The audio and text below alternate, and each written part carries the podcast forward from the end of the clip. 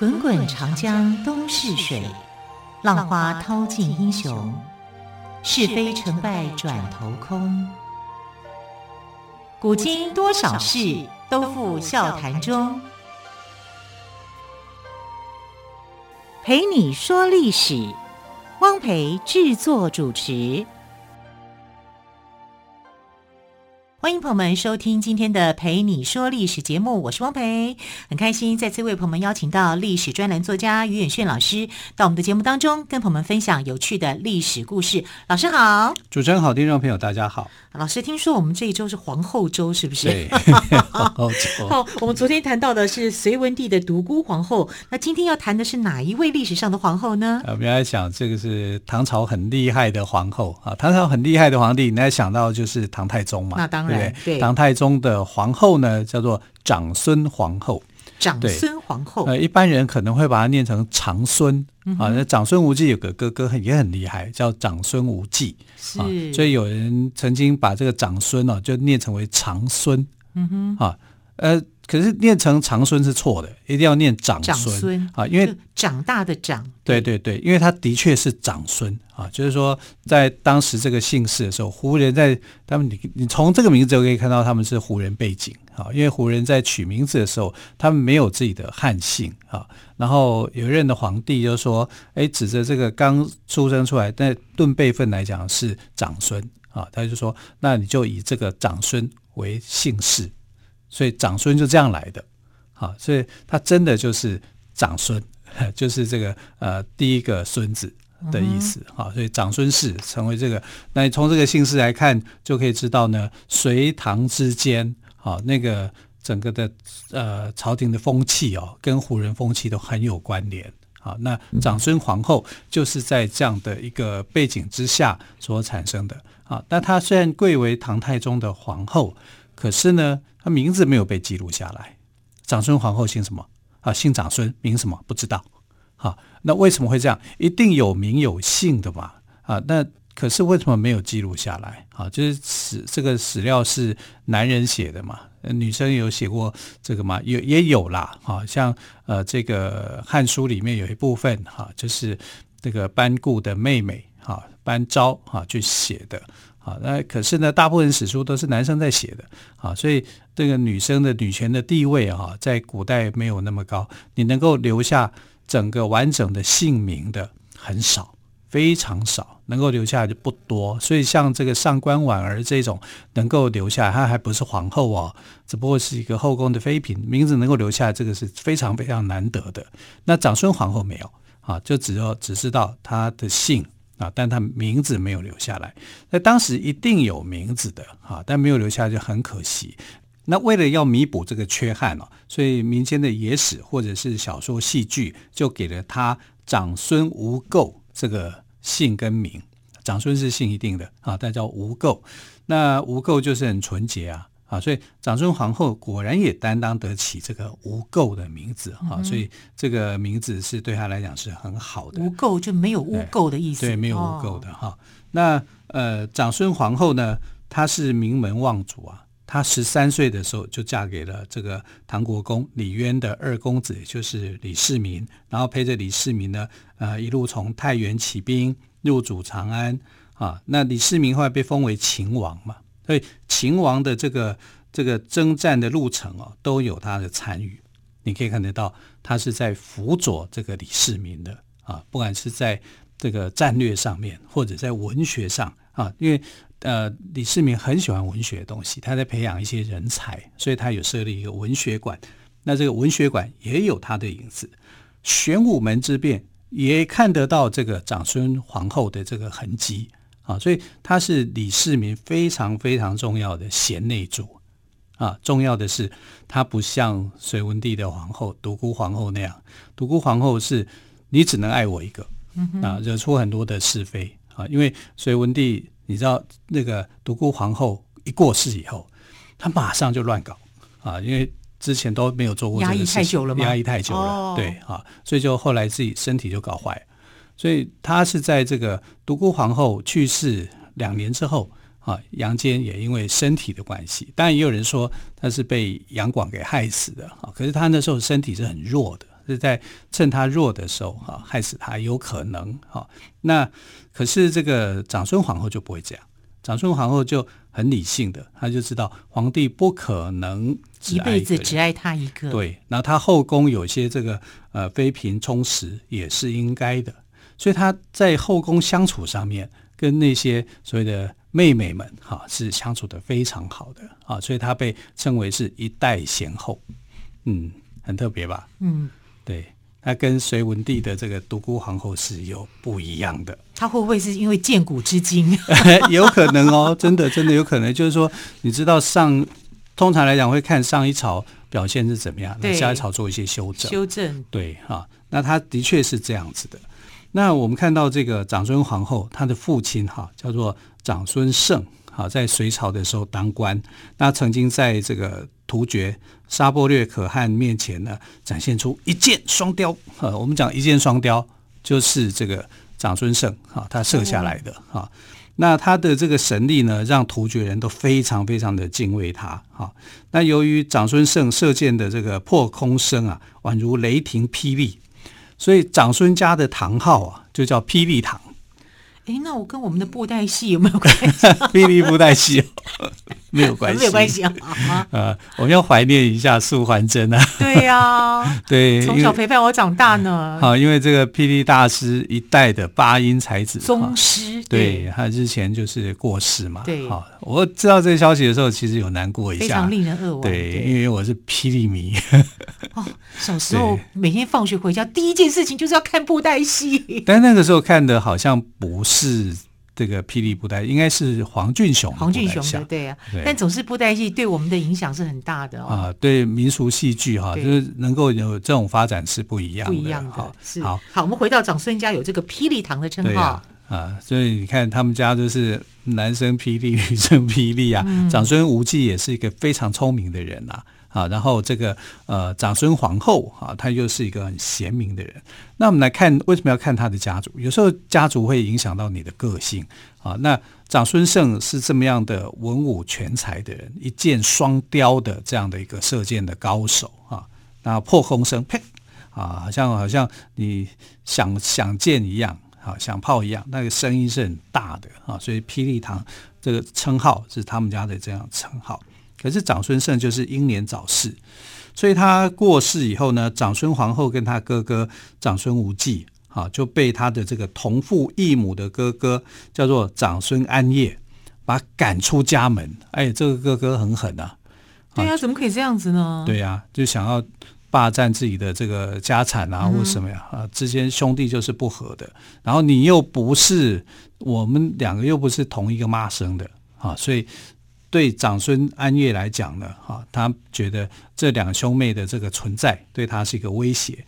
长孙皇后那时候多大？才八岁而已，啊，他就跟着这个呃哥哥啊长孙无忌去投靠舅舅，他舅舅叫高士廉啊，高士廉是一个当时的一个很有声望的人，然后他也很细心的去照顾这对兄妹，而且他发现他的外甥女啊，的确与众不同，不但是。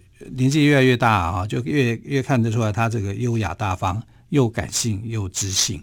所以呢，高士廉呢看上了李渊的二儿子，就是李世民，觉得李世民有雄才大略啊，于是就把他的这个外甥女呢嫁给李世民当他的。那这高士廉他很有眼光哎，很有眼光对啊，高士，而且他也心地很好，他愿意照顾呃。长孙皇后跟长孙皇后的哥哥舅舅嘛，对啊，所以有时候我们讲说见舅如见娘嘛，啊，就是有那种疼爱的这种感觉啊。所以为什么天大地大啊，天天上有天公，地下有母舅公啊，就是这样啊。所以这个呃，如果你的娘家亲人好，你的最大的依靠会什么？就是舅舅这一方对啊。所以呃，在这个长孙皇后的故事里面也是这样。然后他就跟着李世民去打天下喽，啊，然后他的身份也一路的变化，啊，从李世民的妻子变成了秦王的王妃，啊，然后后来李世民称帝之后呢，他就变成了母仪天下的皇后了。他当了皇后以后，他的哥哥，你看会不会紧张？我说的是另外一个哥哥，长孙无忌。当然当初帮他小时候把他赶出家门的那个哥哥吗？对，对，那个叫长孙安业的、嗯、哦，他就开始同父异母的哥哥，对，他就开始觉得很不安。长孙无忌啊，长孙皇后怎么都当当成那么大的官？对，而且有个还是皇后，对，他还是平民小百姓，怎么办呢、啊？为什么他们小时候我要把他赶出去？对，为什么不对他们好一点啊？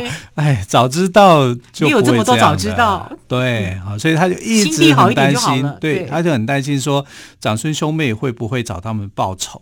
因为这个说真的讲，你你欺负一个十几岁的孩子，哎，那那时候长孙皇后才八岁耶，对啊，是做这种事情自己心里头不会安吗？哈。可是我们看到长孙皇后最后的结果是什么？她选择了原谅，选择了宽恕啊，因为都是这个自家人啊，所以她没有去选择做报复，还让这个这个她的这个同父异母的哥哥长孙安业去当官。哎，这个胸襟，说真的讲，一般人很难做得到的。可能我们就会想说，你以前欺负我，我现在我要报复回来。对不对？但是长孙皇后跟她的这个哥哥长孙无忌并没有这么做啊，他们还是顾念着这个我们是兄妹啊，我们是虽然我跟你不是同一个母亲生的，但是我还是尊敬你是我的哥哥。嗯哼，好，到底长孙皇后还有哪些温柔的力量呢？我们先休息一下，稍后再请岳轩老师来跟我们分享。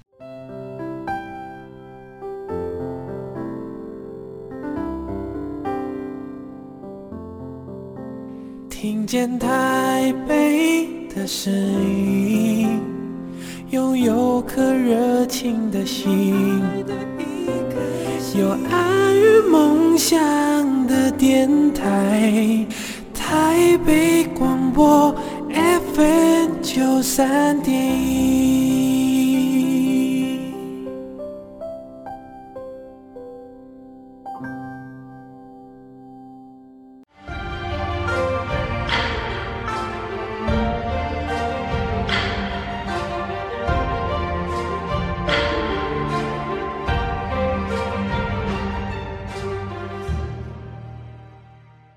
这里是台北广播电台陪你说历史节目。今天我们谈到的是唐太宗的皇后长孙皇后。刚才岳炫老师呢特别谈到，长孙皇后原谅了她同父异母的哥哥长孙安业哦，因为在长孙皇后跟她的哥哥长孙无忌小的时候，被他这个同父异母哥哥赶了出去。对，他万万没想到。这对兄妹后来都不一样了，对，一个大官，一个变皇后。对，长孙无忌呢，可以讲是这个李世民的呃凌烟阁二十四功臣里面的头号功臣啊，这真的是他们想都没想到的，怎么他们兄妹有这么大的变化？然后他变成了皇后，吓都吓坏了，结果没想到说两兄妹呢对他是宽容大度啊。可是长孙安业呢，这个人有点不安分。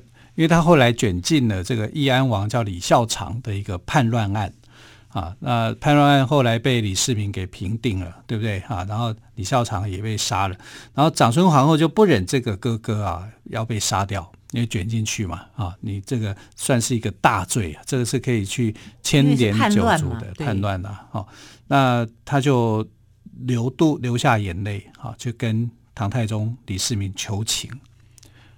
为这个哥哥求情，还真是其实真想不到，你你小时候对他们不好，长大之后你又对我的老公不好，叛乱嘛，那那为什么还要去求情呢？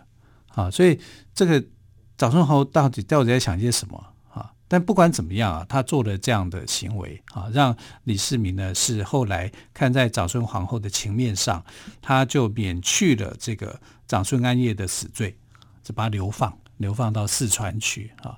但我在想，他可能觉得说自己的亲人啊太少了啊，因为战乱的关系，能够保全一个是一个啊，他有他的一个慈悲的心，但也希望用这个你刚刚所说的温柔的力量啊，让他的这个哥哥能够这个从此以后啊，就不要再去做这样的事情啊。他的想法啊，我我觉得他希望他这个哥哥能够幡然悔悟了。对对对，那不只是对他的这个。亲人啊。我们如果说，因为这个是亲人至亲，所以你好像就看到他好像很维护一样，这人之常情。可是其实他并不是只有在这个方面展现这种温柔的个性。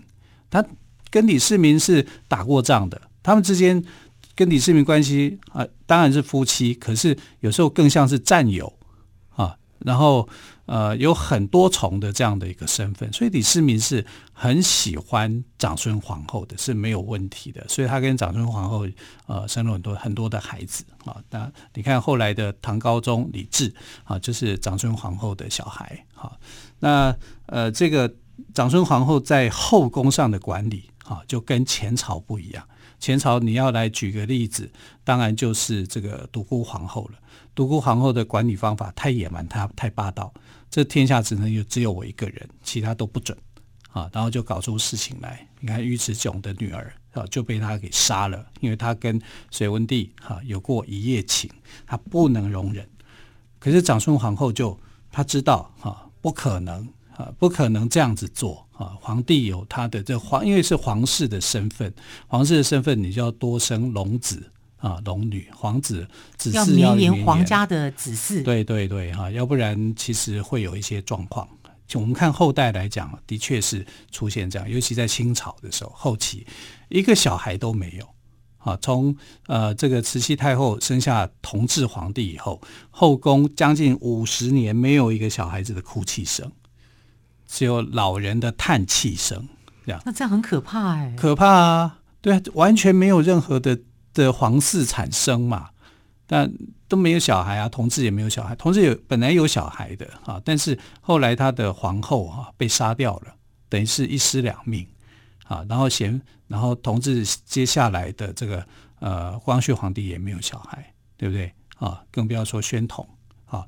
那你可以看得到后宫是一片寂静的。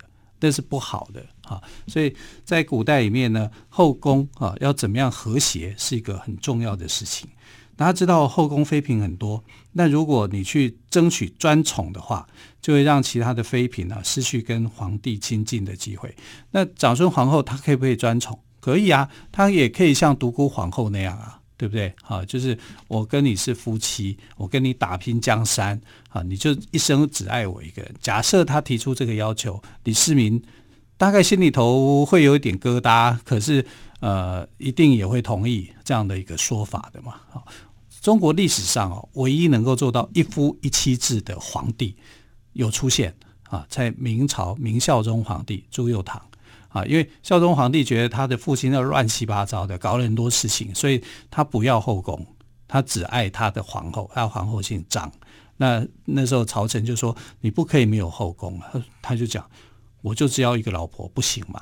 对不对？嗯、啊，那是因为他看了他爸爸的一些对，他吓到了，不想这样子，对，对，所以一定都有一些因果关系的。那是他自愿的，那又不一样了。对对对，那呃，像朱朱孝朱佑樘哈，明孝宗皇帝，他两个小孩，一个死掉了，另外一个活着，就是后来的明武宗啊，就是呃，姓朱名德贞那个家住北京城，就他吗？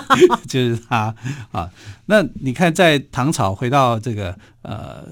皇后的身上，长孙皇后就在想啊，那个我们应该要对这些妃嫔啊，应该要好一点，要宽容一点啊，尤其她是皇后啊，是母仪天下的人哈，所以他对这个后宫来讲啊，他的气氛是管理的很好的啊，他不让这些妃嫔有勾心斗角的问题出现，所以他的这个后宫是非常非常的和谐。啊，所以这个啊，唐太宗哦，李世民他有很多很好的后宫的妃嫔，当然武则天也是哦，武则天也是唐太宗的妃嫔，是很后来才进来的，叫才人。那那整个呃唐太宗的这妃嫔里面，像呃后来的韦贵妃啊，或者是其他的一些贵人啊，或怎么样，他真的就是感受是不一样，跟其他朝的这个后宫比起来不同。啊，那就是长孙皇后的管理上面，她的做法上面是让他们非常的服气的。然后长孙皇后也很重视品德教育，像这个他的长子叫李承乾啊，被立为太子，一定的嘛，立嫡立长嘛啊。那太子的总管呢、啊，就希望说能够增加太子东宫的这个费用的一些开销。那长孙皇后就在想说，你立为一个太子就要花这么多钱嘛？当然，这个是呃后宫的这个总管，他觉得说要增加一些开销啊，包括人事啊或者什么东西都要增加来。所以后来长孙皇后没有同意，她说太子重要的是德性，你要立德，而不是去重享乐，所以她就否决了这个东宫总管的意见，因为。整个后宫是归他管，哈，他是他是最大的，好，皇后是管理后宫的，好，所以这个自己的儿子，哈，第一个小孩，哈，想要增加一些开销，包括一些享乐，都被他的妈妈给禁止否决，对。对对对，好，那他其实是，呃，这个否决来讲啊，对他来说是很重要的，他希望的是你能够重建品德，重视品德，嗯、在品德教育上面要更进一层。那唐太宗开创的这个盛世叫贞观之治，贞观之治，对对对。那长孙皇后在贞观之治是很有帮助的。那我们知道贞观之治里面的重要的这个大臣就是魏征嘛。那魏征的个性是比较耿直的，所以他常常呢敢跟唐太宗就是当面去呛起来啊，所以呃唐太宗其实心里头呢是很不喜欢这个臣子的，怎么那么直接跟他呛？而且在这么多大臣面前直接呛皇帝。对，对，所以要不是因为有这个长孙皇后在旁边当润滑剂的话。可能魏征这个小命也不保，所以他也有这种调和的一个作用的。是，所以说唐太宗呢，开创了历史上有名的贞观之治，而长孙皇后温柔的力量呢，也正是贞观之治的重要推手哦。是的，好，非常谢谢今天的特别来宾，历史专栏作家岳远逊老师跟我们分享了唐太宗的长孙皇后的故事。老师，谢谢喽，谢谢亲爱的朋友，我们就明天再会，拜拜，拜拜。